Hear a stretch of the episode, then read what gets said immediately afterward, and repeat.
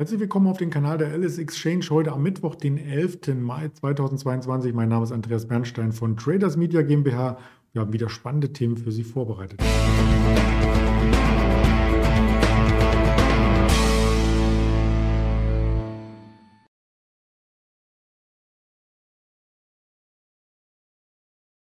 Wir blicken auf den DAX, der heute etwas Schwung nimmt, also der Druck scheint raus zu sein. Bayer hingegen hat Druck in der Aktie, auch das schauen wir uns an, was es da für News gibt. Die K&S kam mit Quartalzahlen daher und auch die TUI ist sehr stark im Markt und das möchte ich gemeinsam mit unserem Händler Roland besprechen, den ich in Düsseldorf begrüße.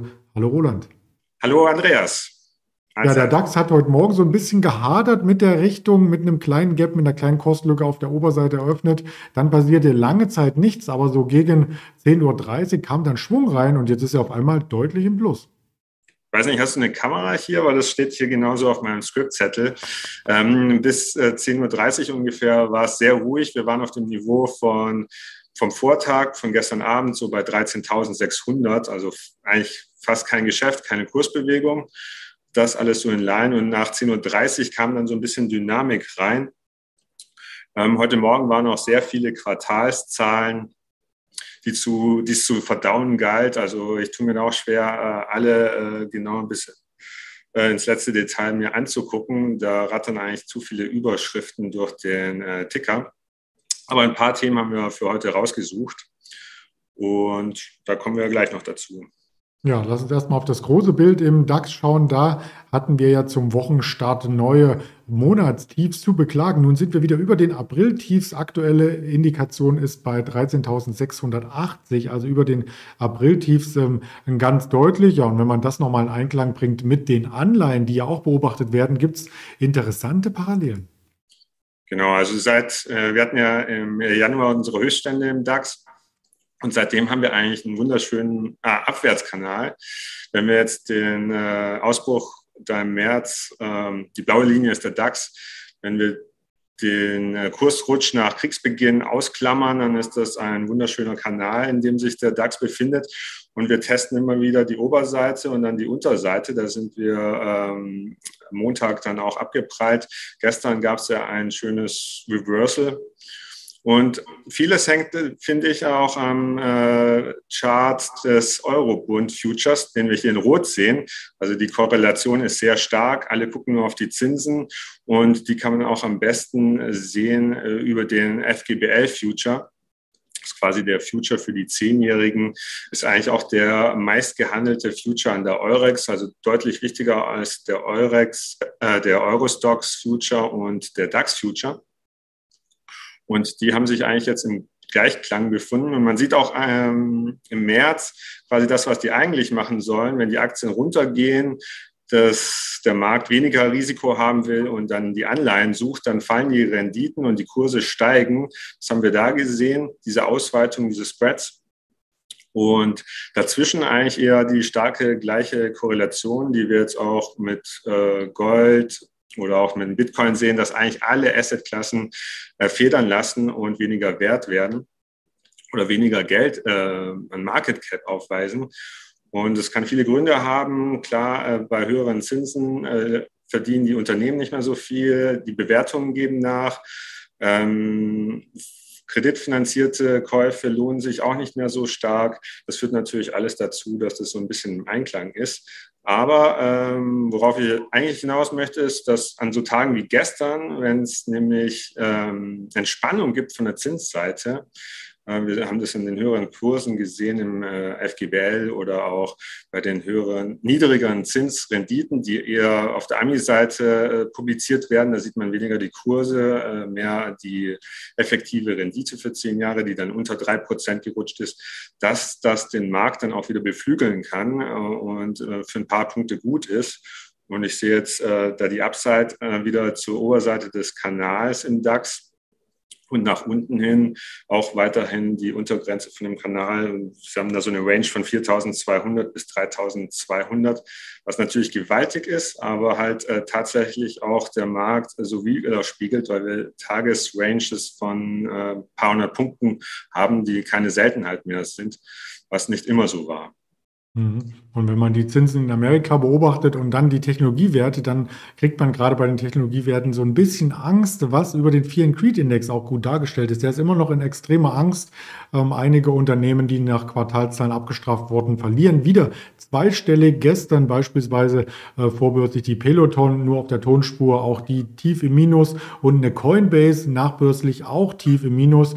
Also die sollte man auf alle Fälle sich dann mal genauer anschauen, wenn sie sich beruhigt haben. Denn momentan ist bei diesen Allzeittiefs hier noch keine Beruhigung in Sicht. Der DAX wäre auch viel, viel höher, wenn die Bayer heute nicht den gesamten gestrigen Gewinn wieder abgegeben hätte. Was war denn da der Grund? Genau, gestern Abend kam, glaube ich, noch, dass da die US-Regierung eine akzeptiert äh, oder dass die, dass der US Supreme Court eine Klage von äh, Bayer nicht akzeptieren soll, dass das, dass die Krebsfälle wegen Monsanto da verhandelt werden, dass das nicht der Fall sein soll. Das ist allerdings die US-Regierung, die das äh, ausgesprochen hat. Ähm, Bayer ist da weiterhin dran und eine Entscheidung vom US Supreme Court steht noch aus.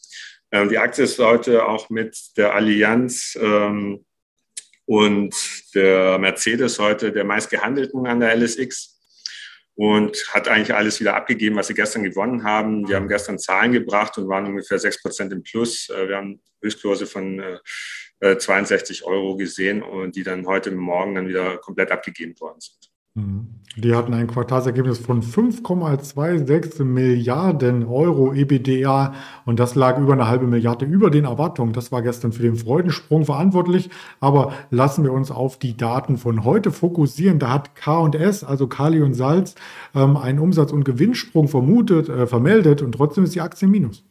Genau, die Aktie ist im Vorfeld schon sehr stark gelaufen, äh, kommt von 12 Euro ungefähr äh, im letzten Jahr und hat natürlich was mit dem gestiegenen Kali-Preis zu tun. Wir haben da jetzt äh, Kurse von über 1000 Euro pro Tonne. Die waren, äh, glaube ich, nur halb so hoch oder ein Drittel so hoch in Vergangenheit. Und Kalium und Salz profitiert da eins zu eins von den höheren Preisen. Ähm, was so ein bisschen bemängelt wurde, dass die Nachfrage, äh, bei gleich robuster Nachfrage quasi Kalium und Salz eher weniger abgesetzt hat, aber das halt durch die höheren Preise mehr als kompensieren konnte. Ähm, viele Produzenten fallen auch aus, weil der Hauptbestandteil der Produktion ist neben dem Rohstoff selber natürlich auch Erdgas, der äh, das benötigt wird. Und ähm, Kalium und Salz hat natürlich auch gewarnt, wie viele anderen, dass die Prognosen für die Zukunft auch nur zu halten sind, wenn die Versorgung gesichert ist. Ähm, sehen wir jetzt in vielen Geschäftsberichten, die mit Erdgas zu tun haben oder mit äh, steigenden Energiekosten, dass das ein Risikofaktor ist. Ja, und die Landwirte äh, bestellen natürlich weiterhin Dünger. Ähm, wir sehen ja Höchstkurse bei ähm, Agrarrohstoffen. Davon hat ja auch Bayer im letzten Quartal profitiert. Das zieht sich durch und da ist eigentlich keine Entspannung in Sicht. Äh, es gibt auch noch keine Sanktionen gegen russische und belarussische ähm, Düngeproduzenten. Das sind nämlich die größten weltweit. Äh, trotzdem bestellen viele Kunden nicht bei denen aus moralischen Gründen natürlich. Das schreibt auch so Kalium und Salz. Deswegen ist da von der Preisseite oder von der Angebotsseite ähm, wenig Entspannung in Sicht eigentlich. Mhm. Ja, vielleicht ähm, macht Kali und Salz sich selber dort ein bisschen ähm, Entspannung, weil diese Nachricht habe ich auch gesehen. Äh, es gibt, gibt, immer mal wieder Probebohrungen, wo denn noch in den Erdschichten ähm, dieses Kalisalz liegen könnte. Und im Südharz hat man tatsächlich in Heinrode ähm, was gefunden. Das klingt doch toll. Ja, wenn die dann äh, mit allen Umweltauflagen und so äh, das alles da rausholen können, ist es sicher nicht schlecht. Ja, schauen wir mal. Apropos Umweltauflagen, manche reisen ja in den Urlaub direkt mit dem Flieger und äh, freuen sich dann über die Sonne. Das haben sehr, sehr viele auch nachzuholen. In der Corona-Pandemie-Zeit war das nämlich nicht so einfach äh, möglich, aber jetzt wieder und davon profitiert die TUI mit ihren aktuellen Zahlen. Genau, die haben aktuell noch einen äh, kleinen Verlust gemacht. Ähm, möchten aber im Gesamtjahr deutlich äh, ein positives EBITDA-Ergebnis erreichen. Ähm, der Umsatz war auch super. 1,9 ähm, Milliarden äh, wurden äh, umgesetzt und im Vorjahr war es eher eine Null, 0,2 sehe ich hier.